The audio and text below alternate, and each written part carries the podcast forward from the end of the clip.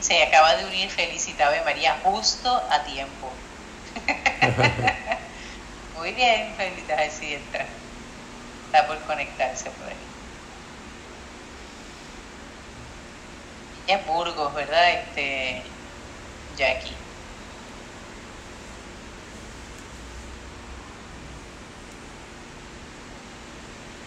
Correcto. Vamos a ver.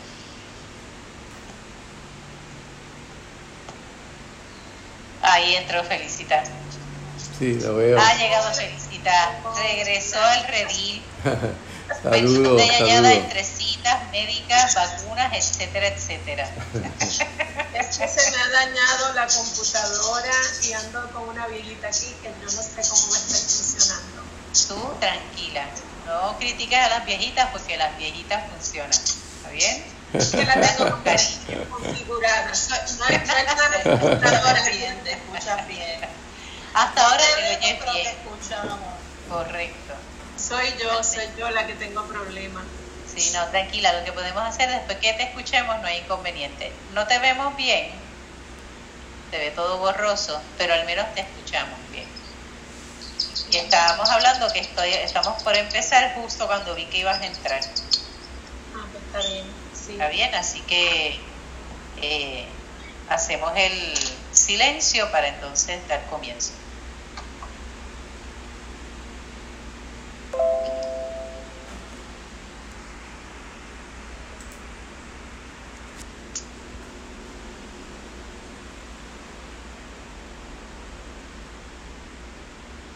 Saludos y bienvenidos. Sí, ya comenzó el programa Cuidando la Creación.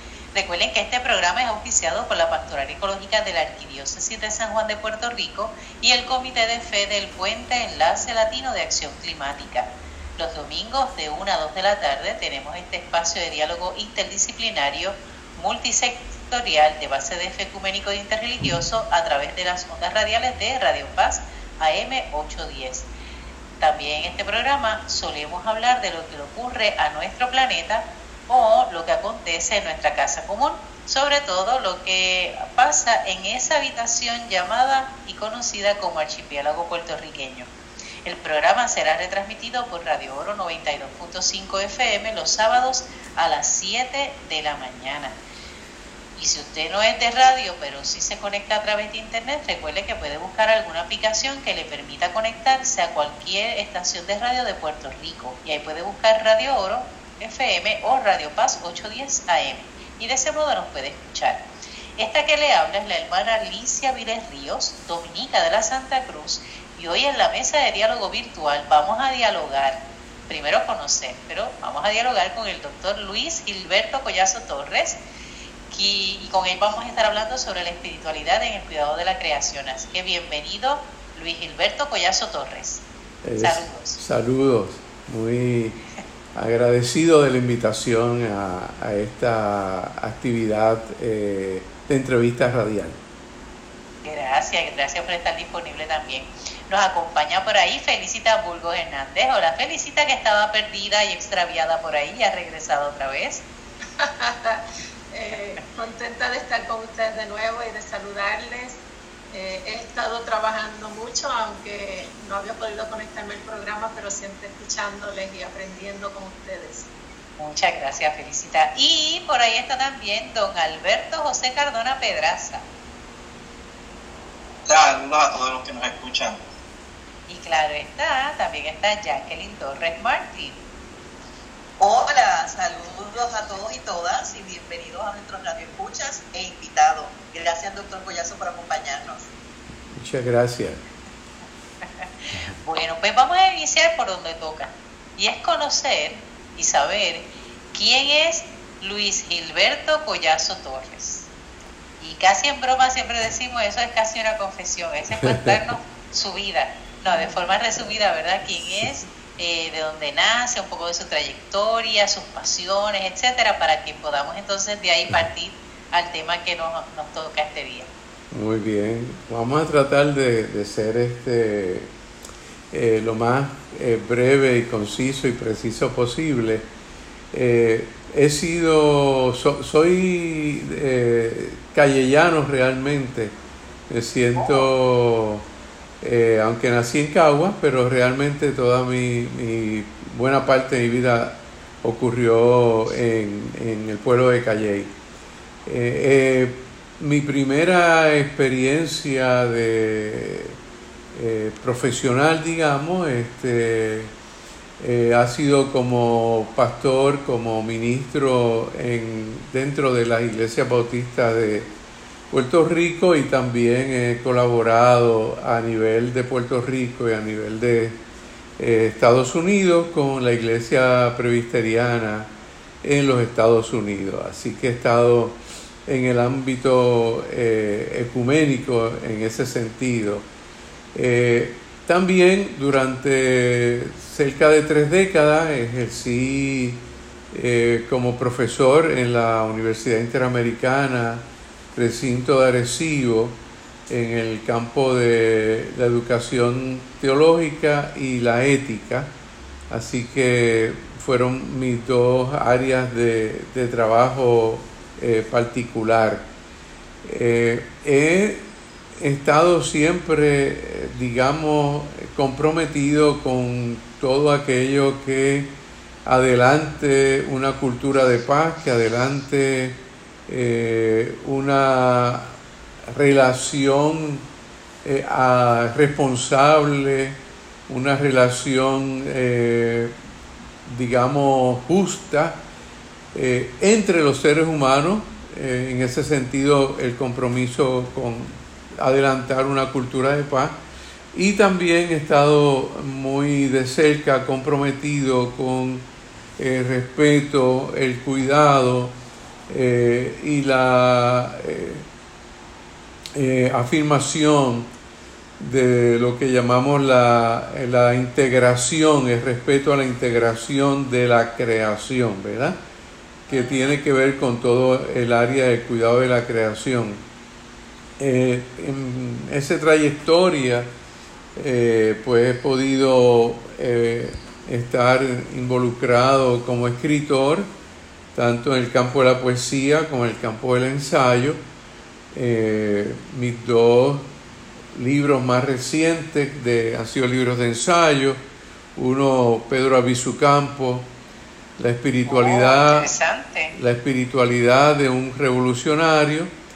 eso fue el producto de una segunda tesis doctoral y el más reciente, Esperanza y Liberación, eh, desde eh, Abelardo Díaz Alfaro hasta Leonardo Boff, el gran eh, teólogo. latinoamericano con quien he tenido mucha relación como lector. Y en mis escritos, en mis escritos pues se ve bastante la influencia de Leonardo Boff en, mi pensamiento. Eh, eh, así que he estado en ese campo de, escribiendo, he colaborado con el Pen Club Internacional de, el capítulo de Puerto Rico y mi experiencia de formación pues soy graduado de la Universidad de Puerto Rico en el campo de la sociología y la literatura, eh, del seminario evangélico, donde obtuve una maestría en teología. Eh, estudié en, Boston College, eh, que es una universidad jesuita. Allí pude estudiar con Gustavo Gutiérrez y, y Paulo Freire y otros teólogos católicos. Eh, de, paréntesis, ¿verdad? fui y muy amigo de Antonio Parrilla Bonilla, personal.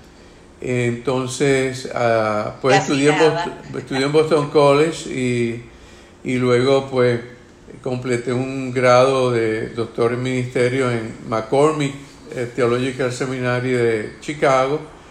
Y luego pues regresé a, a los estudios con los el centro dominico eh, y, Tipri, a pesar de que soy bautista, pero mi, misión, mi mentalidad es muy ecuménica, así que es interesante que mis dos grados doctorales son, eh, están muy influidos por la teología católica, digámoslo así, ¿verdad? Así que, eh, pues bueno, he tenido mucha experiencia en ese campo y este, considero que es importante eh, trabajar en todos los ámbitos posibles que promuevan, que aseguren que este mundo sea un mundo habitable, vivible, eh, donde la dignidad de la persona sea eh, respetada igualmente de toda la, la, creación, ¿verdad? Así que ese, ese es el, el, ámbito. Tengo cinco hijos en diferentes campos de lo profesional, así que eh, muy complacido eh, que han tenido sensibilidad por todos estos asuntos. Eh, en la bueno, han tenido, han tenido un buen modelaje también, así que reconocerlo entonces. lo tratamos con, mucho, con mucha humildad y con pues reconociendo que todos tenemos siempre eh, espacio para crecer, para madurar, para profundizar, para eh, crecer en conciencia siempre, ¿verdad? Así que intentamos eh, dejar algún legado que sea de, de, bien para la comunidad humana y actualmente, como punto final, presido el concilio ministerial de la Iglesia Bautista de Puerto Rico, que agrupa todo el cuerpo de pastores y pastoras de las iglesias bautistas de Puerto Rico. Así que más o menos ese es mi ámbito de trabajo. He colaborado, no sé si alguno de ustedes eh, recuerdan el, el, proyecto caribeño Justicia y Paz, pues estuve en ese proyecto por mucho tiempo y presidiendo la Junta eh, con Prisa, con Misión Industrial, así que con todas esas organizaciones pues interactuamos y trabajamos. Más o menos. una pregunta no, ya, ya voy viendo y tiene, tiene bastante experiencia. Eh, y como ha dicho muy bien, en la parte ecuménica sobre todo, ¿verdad? Al, colaborar no solamente con católicos, sino también con la iglesia presbiteriana, ¿verdad? De esa experiencia. Eh, la pregunta sí que me nace, ¿por qué teología y no historia? ¿Por qué teología y no tal vez literatura per se? ¿Por qué teología y no cualquier otra rama de, ¿verdad? de, conocimiento. tenía, la, parte de sociología, ¿verdad? Pero... Sí, yo en la universidad, de hecho, una de mis especialidades fue sociología. Eh, y quizá una, algo anecdótico, eh, eh, usualmente publico artículos en, los periódicos, El Nuevo Día, Claridad y demás. Y en una ocasión, este, una de las personas reaccionaba a uno de mis artículos en el periódico y me decía, este, usted no es teólogo, usted, usted no debe ser teólogo, usted debe ser sociólogo, usted, lo que usted, usted, lo que usted dice, escribe, no es teología, es sociología. Y realmente me parece a mí que esto responde a una, a, lo, a mi parecer, a mi criterio, a una visión muy equivocada eh, que segrega las disciplinas y las desvincula. Eh, yo soy, eh, yo siento ser una persona interdisciplinaria, multidisciplinaria. Yo creo que cuando vamos a hacer una lectura de la realidad, siempre debe ser una lectura holística, una lectura multifacética, eh, una lectura desde diferentes perspectivas y todas esas perspectivas se entrecruzan, se conectan. Y realmente mi opción por estudiar teología no descartó nunca mi búsqueda de comprender la realidad pensando desde el punto de vista político, sociológico, psicológico, eh, y vamos, eh, uno entra ahí en la antropología, en la filosofía. Yo soy muy, muy adepto al pensamiento de don Miguel de Unamuno. Este, siempre me, me, me he acercado a él y pienso que alguien podría decir, bueno, Miguel de Unamuno era un filósofo, yo, eso es correcto, pero también yo podría decir que Miguel de Unamuno es uno de los mejores teólogos que yo he leído, a pesar de que en el campo eh, de la teología no se le incluye directamente, no se considera. Pero, por ejemplo, de Paulo Freire escuché que una de sus lecturas preferidas eh, es, era eh, la filosofía y los escritos de don Miguel de Unamuno y Hugo, ¿verdad? Su nombre completo.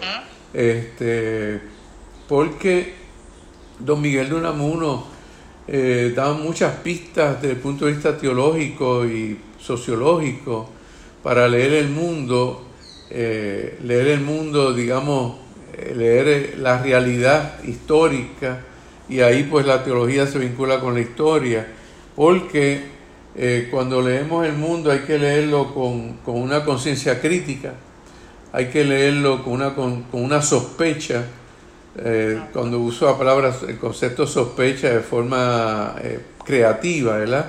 Eh, una, sospecha. Hay, que sospechar de cuando el río, voy a usar esta imagen, cuando el río suena es porque agua trae. cuidado de la creación, toda la depredación que hemos visto de este planeta, eh, y ya estoy entrando un poquito en el tema, pero tiene que ver con esto, eh, es que hemos visto la realidad de una forma muy segmentaria y no hemos podido mirar el mundo desde su múltiple óptica. Y si miramos el mundo y lo leemos de diferentes ópticas, podemos entonces tener un, un criterio más preciso más prudente, más abarcador, yo diría más inteligente de lo que eh, sucede en este mundo. Es decir, eh, termino con esta frase, eh, cuando pienso en el cuidado de creación, pues por ejemplo tengo que pensar en lo que yo, en qué alimento uso y cuánto uso, este, y cómo dispongo de lo que queda. eso que parece muy prosaico como es alimentarse, comer, eh, tiene un vínculo con el cuidado de la creación. Así que pienso que no tomé otros caminos porque pienso, pensé que desde la teología podía dialogar con todas las otras disciplinas, integrarlas y usarlas para poder, para poder compartir ideas y adelantar eh, principios que pudieran ser de bien para eh, los que me rodean. En todo caso, eso nos llamó Jesús, ¿verdad? Ama a tu prójimo como a ti mismo, algo que afirmamos muchas veces, pero lo vemos, lo vemos muchas veces de manera muy reducida. Si la reducimos únicamente a ese prójimo llamado ser humano y se nos olvida que el prójimo y lo próximo también es el ambiente, también es el resto de la creación, ¿verdad? O de la naturaleza. Correcto. Así que es mucho más amplio. Qué bien, Luis, eso me gusta cuando hice la pregunta de por qué teología, eh, también tengo estudios en teología, así que alcanzo ese sentimiento, ¿verdad? En cuestión de descubrir que la, teología no solamente puede iluminar otras, otras ciencias y otros saberes, sino que también se puede dejar acompañar, ¿verdad?, de otros saberes y de otras ciencias. Así que eh, es importante, ¿verdad?, tener esa, esa otra eh, dimensión de la verdad. Es cierto, cierto, muy cierto. Hay diversas dimensiones de la verdad. No es que cada uno tenga una verdad, no. Tenemos parte, ¿verdad? De esa gran verdad. Aproximaciones. Eh, qué bien. Sí, aproximaciones, justamente eso, aproximaciones. Qué bien. Y entonces, eh, el tema que quisiéramos dialogar con, con ustedes justamente en esa línea, ¿verdad? De eh, ese cuidado de la creación. Ya este programa de por sí tiene ese nombre, ¿verdad? Cuidando la creación. Pero en este caso vamos a abordar esto de el lugar de la espiritualidad en el cuidado de la creación. Así que eh, me gustaría que pudiera eh, comenzar a explicarnos, ¿verdad? ¿Por qué eh, la espiritualidad es una dimensión importante en esto del cuidado de la creación. Es bueno, muy, muy, muy bien, me parece. Bueno, usualmente uno quisiera eh, comenzar preguntando, uno pudiera decirse, eh, ¿por qué, para hablar de espiritualidad en este sentido, por qué ocuparnos desde el ámbito de, lo, de la fe, eh, del cuidado de la creación, que, cuál es la eh, justificación para eh, enfocar, para que este programa se, se divulgue, para que en diferentes sectores haya ese compromiso con adelantar el cuidado de, de la creación y abrazar la creación y, levantar conciencia sobre la, creación. En cierta forma tenemos que plantearnos eh, la idea de por qué todo esto que es relativo a lo que nosotros llamamos Dios eh, probablemente nos demanda, nos exige que remiremos nuestro acercamiento a, aquello que llamamos Dios, que usualmente lo miramos casi tendemos, vamos a decir, quizás eso ha sido una de las fallas, digamos, de la cristiandad, de que ha marcado a Dios como algo muy trascendente, muy abstracto, muy, lejano. Y entonces eh, tendemos a excluir a Dios, por ejemplo, eh, ¿qué tiene que ver Dios con el calentamiento global? Eh, ¿Qué tiene que ver ese concepto, nuestra idea de Dios con la extinción de especies en el planeta Tierra? ¿Qué vínculo podemos conectar? tener, tener Dios con el asunto de la erradicación y la depredación de los bosques, como es lo que está ocurriendo eh, en el Amazonas, eh, con la contaminación del carbón, con eh, la contaminación de, de, los mares, cómo vinculamos a, a Dios con toda esa realidad. Así que la espiritualidad implica, en cierta manera, un cambio de, paradigma de fe y de pensamiento en la teología. Y ese cambio de paradigma implica, en primer lugar, como desde el punto de vista de la espiritualidad, no, no mirar a Dios como un ser abstracto, ajeno al mundo concreto, eh, distante, eh, trascendente, sino que ese cambio de paradigma implica que releamos, miremos a Dios como aquel que está aquí en la tierra, inmanente, participativo de la realidad del ser humano, eh, participativo de, todo lo que constituye eh, este escenario que llamamos mundo, que llamamos planeta, Así que eh, tenemos que cambiar ese paradigma y, adelantar entonces una mirada más cercana, más vinculante, voy a usar esa palabra, eh, más conexional, donde Dios es partícipe, colaborador, eh, acompañante, también es retador, es problematizador, en que Dios es eh, aguafiesta, como escribía un gran eh, eh, pastor y teólogo chileno. Decía, realmente Jesús es el aguafiesta, es el Dios que se... Jesús es aquel en que Dios se encarna para problematizar, para plantear lo que podríamos hablar como una contracultura eh, y esa contracultura podemos decir que comienza en cierta manera, no, no, comienza, eh, se encarna, se manifiesta de una manera muy afectiva, muy elocuente eh, San Francisco de Asís, ¿verdad? con, con esos acercamientos, que un mundo científico, tecnológico parece un poco a este mundo en que el racionalismo ha dominado tanto, eh, parece que esos acercamientos de San Francisco así eran un poco extraños. Sin embargo, pienso que el cuidado de la creación eh, exige y nos urge eh, adoptar esos acercamientos de San Francisco de Asís, que lo recoge muy bien el Papa Francisco en su encíclica eh, Laudo Si. Definitivo. escuchando este collazo, había, hay un,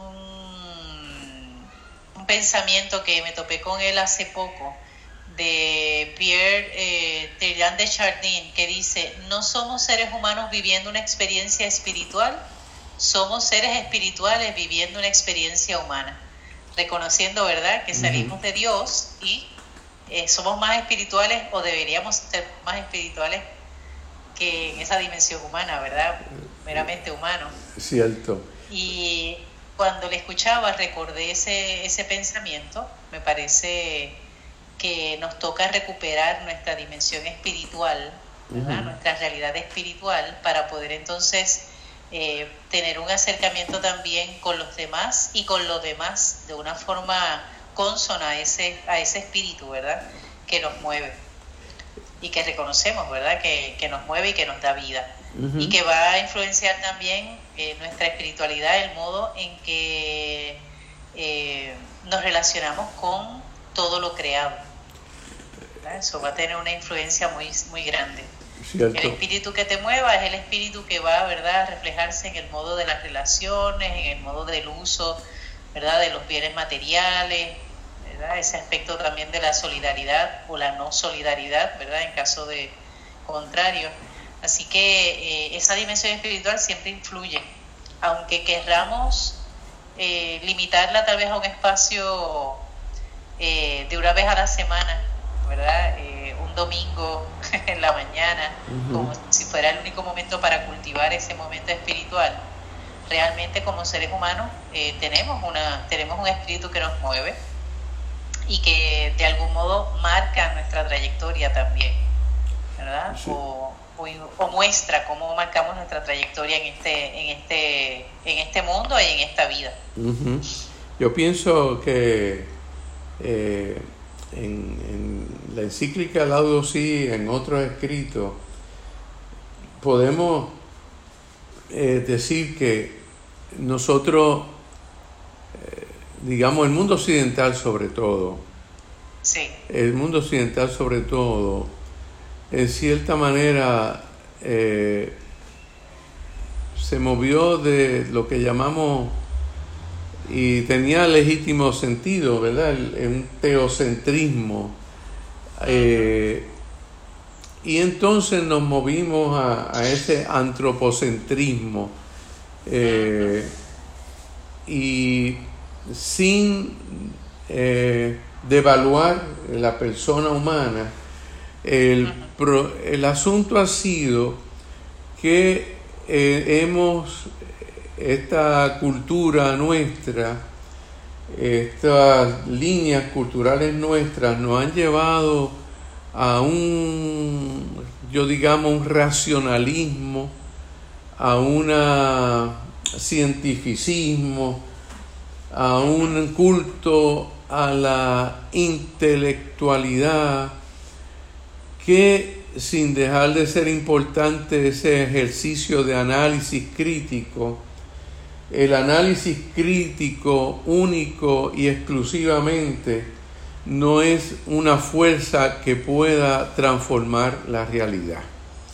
Eh, eh, ahí es que entra la espiritualidad, en el sentido de que no solamente podemos eh, cuidar la creación, abrazar la creación, adelantarlo, aquellos valores que son los valores del bien humano, del bien colectivo, del bien total, y donde se incluye todo lo creado, toda la naturaleza, todo el entorno, eh, se incluye como parte de esa realidad. Y para poder alcanzar ese, ese nivel de integración, de, de reconciliación, voy a decir así, nos hace falta una reconciliación eh, de la comunidad humana con todo el entorno de la creación. Y pienso que lo que dice eh, Laudato Si, eh, Laudo si es que no es suficiente el conocimiento científico tecnológico, la inteligencia artificial, la inteligencia intelectual, el estudio crítico de la realidad, sino que es necesario también, y eso está muy conectado con la espiritualidad, una inteligencia emocional. Háblanse ahora de inteligencias múltiples y demás, y eso, pues bueno, se puede entender. Pero pienso que eh, nuestro mundo precisamente está, este déficit de vínculo con la creación y de cuidado responsable de la creación, en parte se debe a nuestro déficit, a nuestra carencia de inteligencia emocional. Porque, eh, bien lo dicen eh, eticistas, eh, en este mundo en que nosotros vivimos de mercado, y por eso cuando hablamos de cuidado de la creación no podemos excluir otra disciplina, este mundo de mercado, el neoliberalismo, carecemos de esa inteligencia emocional porque el mercado, la industria, donde quizás uno puede ver un árbol como un fruto de la creación, como un elemento importante de la creación, el árbol es visto como un instrumento de producción de riqueza y como un instrumento de, adelanto financiero, ya el árbol dejó de ser el árbol parte de la creación, de la oxigenación, del, del, balance, de la armonía que requiere un planeta, sino que esa depredación económica sustituye el valor del árbol como elemento de la creación y lo convierte en un valor económico de, de, mercado, de cambio económico. Y eso, desde luego, ha sido parte del factor que ha llevado a esta realidad en la cual eh, se exige y urge que nosotros remiremos y, y, asumamos una nueva actitud frente a toda la creación. Así es, les recordamos que están escuchando el programa Cuidando la Creación por Radio Paz AM810 los domingos de 1 a 2 de la tarde y que se retransmite los sábados de 7 a 8 de la mañana desde Radio Oro FM 92.5. Agradecemos a nuestro técnico Ismael Arroyo por el servicio que nos provee, ¿verdad?, de que este programa se pueda escuchar a través de las ondas radiales.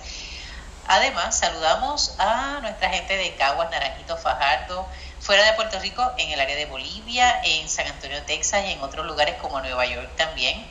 Eh, saludamos a las personas de Tua Baja, de Tua Alta, de Cataño, de Bayamón, que ya poquito a poco se van uniendo, y también de la zona oeste. Ya hemos recibido algunos mensajes de algunas personas que nos dicen, los estamos escuchando, ya sabemos de ustedes, así que eso nos alegra mucho. Les recuerdo que usted puede conseguirnos en Facebook por Cuidando la Creación o la página de Facebook Cuidando la Creación, tanto el perfil como la página. Usted nada más con escribir Cuidando la Creación ya le va a aparecer. Y ahí usted se puede enterar, ¿verdad?, cuál va a ser el tema que vamos a hablar eh, cada domingo y obviamente que se repite al sábado siguiente. Eh, por aquí está Alberto, tal vez Alberto nos pueda ayudar para saber cómo nos podemos conectar con Enlace Latino de Acción Climática. ¿Cierto, Alberto? Claro que sí. Eh, eh, nos puede, se pueden comunicar con nosotros a través de las redes sociales. Eh, se pueden comunicar en Facebook a través de nosotros como Enlace Latino de Acción Climática. Enlace Latino de Acción Climática. Y ahí sabrán información sobre la organización, qué es lo que nosotros estamos haciendo y las próximas actividades que podamos tener en, adelante. Al igual que estamos en Instagram como el puente ERA, el puente ERA, E-L-A-C. Y ahí también, de igual manera, se pueden ver todo lo que nosotros estamos posteando. Y si desean comunicarse de manera directa con nosotros, pues lo pueden hacer a través de nuestro correo electrónico que es ERA, E-L-A-C, arroba elpuente.us. Excelente, muy bien. Imagino que ahí este, podremos darnos cuenta de que eh, las actividades que se han realizado, ¿verdad? Y que se estarán por realizar en el con respecto al cambio climático y otros temas también de interés como el tema de energía, que es el tema que está dándosele muy fuerte ahora mismo, porque con eso nos jugamos la vida en muchos, en muchos aspectos. Felicita, ¿algún anuncio que tengamos de la red continental? Sí, fíjate, tienen ya para, ya pasaría, eh, porque fue el miércoles, pero que, queremos que lo busquen en, en Facebook de la Red Continental Cristiana por la Paz, es una, un, un programa, se llama Pulso Continental, y van a tener una discusión muy buena de, del rector de la Unibautista de Colombia y, una investigadora y una persona, un joven que estuvo allá en, víctima también, ¿verdad?, de los atropellos que sufrieron los colombianos. Y seguimos trabajando. Eh, estoy contenta porque estamos, eh, ya hemos tenido una reunión con las unas asesoras del gobernador trabajando con Guayama, eh, llevándole la situación de como una emergencia de salud y nos permitieron ¿verdad? estar allí al doctor Cáceres y a esta servidora como representante de, de la red y de las iglesias ¿verdad? que han estado apoyando esta causa de Guayama y seguimos trabajando en esa, en esa área. Excelente. En Dios que tengamos buenos frutos. Muy bien. Recuérdanos dónde podemos encontrar toda esa información de actividades y eh, demás. Sí, en Facebook de Red Continental Cristiana por la Paz y en la página web www.recompas.org. Ahí nos pueden conseguir. Muy bien, qué bien. Jackie, ¿alguna, ¿algún evento, algo que necesitamos por ahí? No, Jacqueline ha cogido las vacaciones en este tiempo. Pero recuerde, cuando Jacqueline se pone en pausa, cuando regresa, eso viene, olvídate. Preparando, estamos preparando otras cosas. Lo sé, por eso, por eso me asusta. Por eso me asusta. Cuando tiene mucho silencio, de momento viene después apabullante, olvídate, con todas las tareas, con todos los proyectos. Y no voy a decir inventos por decir inventos, sino eh, proyectos con mucha visión. Así que estoy deseosa ya que empiece a contar. Gracias, gracias. claro que así es, así es. Ya me conoces bien. Eso es así. bueno, cinco años no son pocos, está bien. Así que tenemos, tenemos historia. bueno, en la primera parte del programa hemos estado conociendo y dialogando con el doctor Luis Gilberto Collazo Torres, quien es un criollo callellano. Criollo porque nació en Caguas, pero callellano de corazón, porque realmente la mayoría de su tiempo de vida ha estado en Calley. Y él es eh, pastor bautista, eh, ha escrito libros, eh, ensayos, poesías y demás, que de eso vamos a hablar más adelante, en el área de la teología. Y hemos estado dialogando sobre ese lugar de la espiritualidad en el cuidado de la creación. Cuán importante es, ¿verdad? Eh, el aspecto de la fe, el aspecto de nuestra dimensión espiritual para cuidar este planeta, para cuidar nuestro entorno y para que realmente podamos tener, ¿verdad?, un futuro al menos un poco más sano en, nuestro, en nuestro aspecto de vida. Eh, y terminaba hablándonos antes del receso eh, sobre la importancia y la, eh, la importancia de la espiritualidad y cómo, por ejemplo, en nuestra sociedad occidental, ¿verdad? tan marcada con el aspecto material o con ese afán material, que otros le llamarían también producto del capitalismo, ¿verdad? Esa visión capitalista que devalúa, ¿verdad? O desvirtúa eh, los aspectos de la naturaleza viéndolos con signo de dólar o signo de ganancia, lo que llaman el rédito, ¿verdad? ¿Cuánto puedo ganar en esto? Jacqueline. en esa línea me gustaría eh, eh, aprovechar, lo que tú comentas y lo que comentó el doctor Pollazo y dirigir un poquito a un comentario de parte del doctor de lo que tiene que ver, la relación que tiene que ver la teología de la liberación, ¿verdad? Que es y qué impacto ha tenido en, todo esto del aspecto de la espiritualidad en el cuidado de la creación, ¿no? Este, me gustaría, ¿verdad?, que lo, que lo tocáramos así, una cosa bien... ¿Cómo no? no es nada liviano, ¿no? Este, pero me gustaría que tratáramos de, de un poco el pensamiento. Yo sé que usted domina este tema muy bien, a mí me interesa mucho ese tema. Eh, y me, me, gustaría, ¿verdad?, para este programa, pues brevemente, pues nos hiciera un comentario al respecto y cómo encaja todo esto ahí. ¿Cómo no?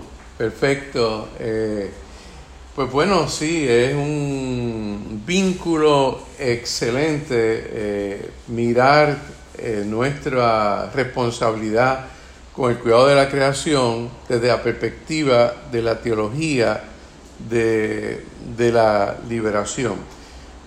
Fundamentalmente la teología de liberación, eh, una de sus claves importantes es eh, leer y enfocar y enfrentar la realidad desde lo que se llama la praxis. Eh, en puertorriqueño eso se llama el movimiento se demuestra andando. en cierta forma, vean que nosotros, nuestro acercamiento, para un ejemplo a eso, nuestro acercamiento a, Dios eh, lo, mayormente lo enfocamos como el Dios omnipotente, omnisapiente, omnispresente, eh, es el Dios que es el Rey, es eh, el Señor y en cierta medida eso nos lleva a estar eh, de lado de una cultura precisamente que afirma la omnipotencia, la omnipresencia, eh, la supremacía, la actitud de poder absoluto. Y la teología de liberación, en cierta medida, eh, es una teología que va a desafiar, a a retar nuestra lectura de todo lo que es el reino de Dios como una lectura no abstracta, no enajenante, no neutralizante, sino que la teoría de la liberación nos presenta a un Dios comprometido con la justicia, con la equidad, con la igualdad, con la libertad, con la dignidad una teología no de estructuras, no de eh, eh, cuerpos dogmáticos, no de ortodoxia, una teología que está comprometida con una acción transformativa. A eso es lo que llamamos praxis. Eh, Dios es aquel que nos convoca a transformar la realidad. Y esa realidad tiene que ver con la relación del ser humano con su entorno con la creación, con la naturaleza. Por ejemplo, la encíclica de Francisco sobre la creación, sobre el cuidado de la creación, eh, que se inspira en San Francisco de Asís, nos habla, por ejemplo, de conversión. La, la teología de la liberación es una teología que enfoca la conversión pero mayormente nosotros en nuestra eh, manera tradicional eh, de enfoque religioso, eh, cuando pensamos que alguien se convierte, pensamos que alguien se convierte a los dogmas, a la ortodoxia, alguien se convierte a Cristo, a Dios, alguien se convierte a un cuerpo de doctrinas. La teología de la, liberación está diciendo, no, la conversión, y, es lo que habla el Papa Francisco, es una conversión holística, sincrónica, es una conversión al reino de Dios y a los valores que representa el reino de Dios. Por lo tanto, la teología de la liberación está diciendo, está llamando, está retando no solamente a los individuos, sino a los cuerpos sociales, a las tradiciones culturales, a modificar, a transformar, a cambiar radicalmente su manera de actuar en el mundo, de funcionar en el mundo, de interactuar en el mundo. Por lo tanto, la conversión no es convertirnos a los dogmas de la iglesia, a la ortodoxa de la iglesia, al Dios omnipotente, omnipresente, omnisapiente, que va muy bien con la cultura occidental, sino es convertirnos al Dios de la historia, al Dios de la justicia, al Dios de la libertad, al Dios de la equidad, al Dios del balance, de la armonía. Y ese, eso lo conceptualizamos de que en la teología de liberación dice el enfoque no es eh, convertirnos a Cristo, y eso puede ser un poco, eh, un poco herético, el enfoque es convertirnos al reino de Dios que predicó Cristo. Cuando nos convertimos al reino de Dios que predicó Cristo, entonces la conversión es sincrónica, es holística. Me convierto a la paz, me convierto a la justicia, me convierto al cuidado de la creación, me convierto a la preservación del ambiente, me convierto a la integración racial, me convierto a la al desmantelar las armas nucleares que a tanto amenazan el cuidado de la creación. Me convierto a un mundo eh, pacífico, reconciliado, solidario. Eh, me convierto a la erradicación del hambre, me convierto a la igualdad social, me convierto a una cultura de paz. Por lo tanto, la teología de liberación no es una teología centrada en meros dogmas, en meros doctrinas, sino en una acción concreta, histórica, participativa. Segundo, la teología de liberación, obviamente, porque la destrucción de la creación no la podemos desvincular de la pobreza, de la miseria, de la explotación económica de amplios sectores de la humanidad. No podemos desvincular de la concentración de la riqueza en pocas manos o de, en ocho grandes naciones. No podemos desvincular la destrucción del ambiente ah, de la comercialización de los productos naturales, de la, de la, no lo podemos desvincular de una cultura consumista una cultura eh, centrada en la prepotencia de unos sectores. No podemos desvincular el cuidado de la creación de racismo y del discrimen contra los sectores indígenas, eh, aborígenes, este, y ese, en ese sentido, la teología de liberación obviamente es una teología contracultura, en el sentido que desafía al menos la cultura de las fuerzas dominantes del mundo, eh, entiéndase las fuerzas que dominan los grandes intereses eh, de poder económico financiero, eh, porque, vamos, para el Fondo Monetario Mundial, para el Banco Mundial, lo que más probablemente interesa es eh, la salud fiscal de las grandes naciones poderosas de la tierra. No necesariamente eh, ese vínculo armónico entre eh, los sectores más desventajados que puedan disfrutar de un bien, de los bienes de la naturaleza de forma responsable. Así que pienso que la teología de liberación es una teología muy acompañante, excelente acompañante de todo proyecto que cuide la creación, de todo proyecto que quiera preservar la vida, porque cuidar la creación, abrazar la creación, es una manera de preservar la vida. Y la teología de liberación es una teología que afirma la integridad humana, la dignidad humana. Eh, obviamente, eh, por optar por esa dirección, que una, tiene una, una implicación política, y eso que le disgusta a muchos religiosos, eh, que hablan de que la política, la religión, la teología no tienen vínculo, lo cual me parece muy, muy falso, muy equivocado, eh, porque cuidar la creación, proteger la creación, entender a Dios, comprender a Dios, tiene que ver con lo que hacemos los seres humanos en este espacio. Y eso es política. Así es. Este, así que la espiritualidad, la política, la teología la liberación están muy eh, interconectadas, voy a ponerlo de esa manera. Alberto.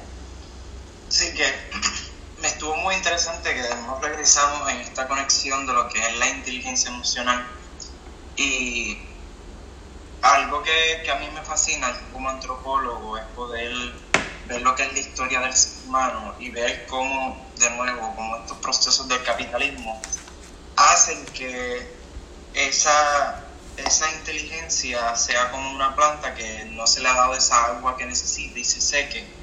Y eh, se ha secado porque es que el mismo capital se ha encargado de eso. Porque cogiendo el ejemplo de, de un producto de comida, antes nosotros teníamos que directamente buscar esa comida, recogerla, y porque nosotros pasábamos por ese proceso, nosotros lo veíamos como un regalo de Dios, lo veíamos hasta como una ofrenda para mí. Pero ya hemos perdido esa conexión.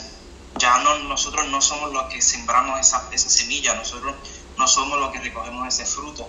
Y como no tenemos ese proceso de sacrificio, de algo, de paciencia, de conexión con la naturaleza, pues esa inteligencia emocional que podemos tener con ella la hemos perdido.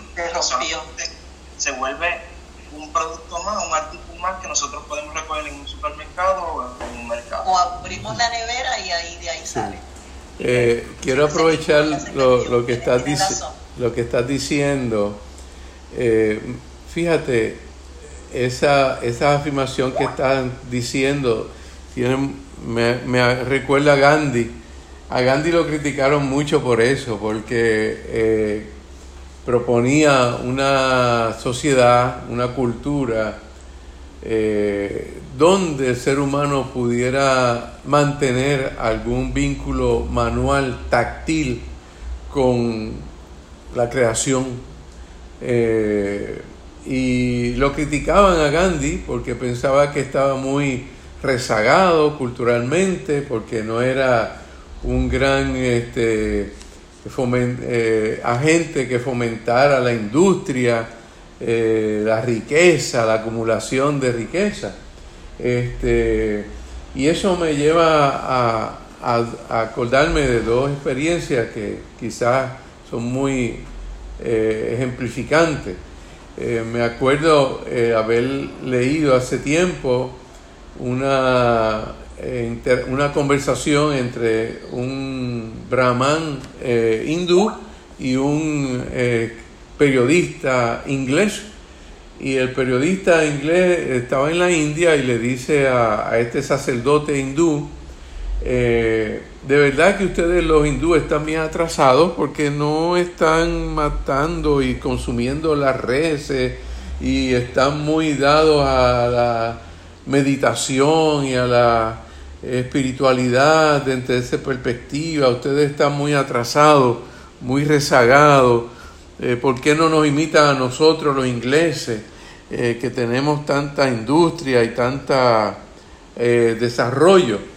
De hecho, paréntesis, Inglaterra fue una de las naciones y sigue siendo las naciones que más oprimió y explotó a los obreros en la industria, paréntesis, ¿verdad? Y él, el sacerdote hindú, para usar un concepto que conocemos nosotros, le dijo, fíjate, fíjate que el problema es que ustedes los ingleses, lo que les sucede es que cuando miran hacia arriba, cuando miran, su, eh, levantan su vista, lo que ven son edificios de cemento, eh, de concreto. Lo que pasa es que todavía nosotros los hindúes creemos en esto, que cuando levantamos nuestros ojos podemos ver las estrellas y la luna, las nubes. Esa respuesta es una respuesta profética. Parece sencilla, parece simple, pero no lo es. Porque el sacerdote hindú le está diciendo, el problema de ustedes es que están deshumanizados El problema de ustedes es que son tan mecanicistas, tan materialistas, tan utilitaristas, que han perdido la sensibilidad, que han perdido la inteligencia emocional. Claro, no se adelanta mucho la inteligencia emocional en estos lados del mundo occidental porque a los grandes intereses económicos no le importa para nada la inteligencia emocional porque eso no produce riqueza, eso no produce dinero. Así que en la universidad, en las escuelas, lo que hay que enseñar es técnica, destreza, para que sean gente que produzcan riqueza. Y eso es lo que vale, eso es lo que está bien pago, eso es lo que está bien remunerado. Esa economía, esa educación, la educación es un instrumento del, del neoliberalismo para asegurar el desarrollo de recursos humanos que produzcan riqueza, no que tengan sensibilidad y una conciencia responsable global. Me acuerdo, y, comento esto que es muy personal, que ilustra lo que el, amigo, el hermano está diciendo. Eh, muy, muy pequeño yo eh, iba con mi padre en, el auto eh, por una calle de Caguas. Siempre me acuerdo de esa experiencia, cuándo fue y cómo fue. Y por alguna razón él me había dado un pedacito de pan. Yo estaba comiendo pan. Pero ya no quería pan y, yo iba a lanzar el pedacito de pan por, la ventana de, la, de la puerta del auto. Y mi padre me dijo, no, tienes que darle un beso a ese pedacito de pan antes de tirarlo. Eso me lo enseñó mi abuela. Vean eh, esa conexión. Sí. Porque, porque el pan no era meramente, no era, no era meramente, no, no es meramente, o no era meramente un artículo por el cual él había pagado. Ven ustedes, no era meramente un artículo de consumo. El pan era un don divino. Por lo tanto, había que besarlo antes de tirarlo. Eh, y eso, vean ustedes que al mundo actual y a la cultura snob le parece estúpido, ¿verdad? Al día de hoy. Le parece algo, eh, eh, un, un rezago social, cultural. Y son esos elementos, esos hechos los que han ido depredando la conciencia social de la creación, los que han ido destruyendo nuestra sensibilidad hacia las plantas, hacia los árboles, hacia los bosques, hacia los eh, lagos. Vean, por ejemplo, en Puerto Rico, porque es bueno aterrizar aquí en este país, si algo me parece a mí que son deficientes los políticos que hemos tenido, si algo demuestra su eh, discapacidad intelectual, es el abandono de los embalses.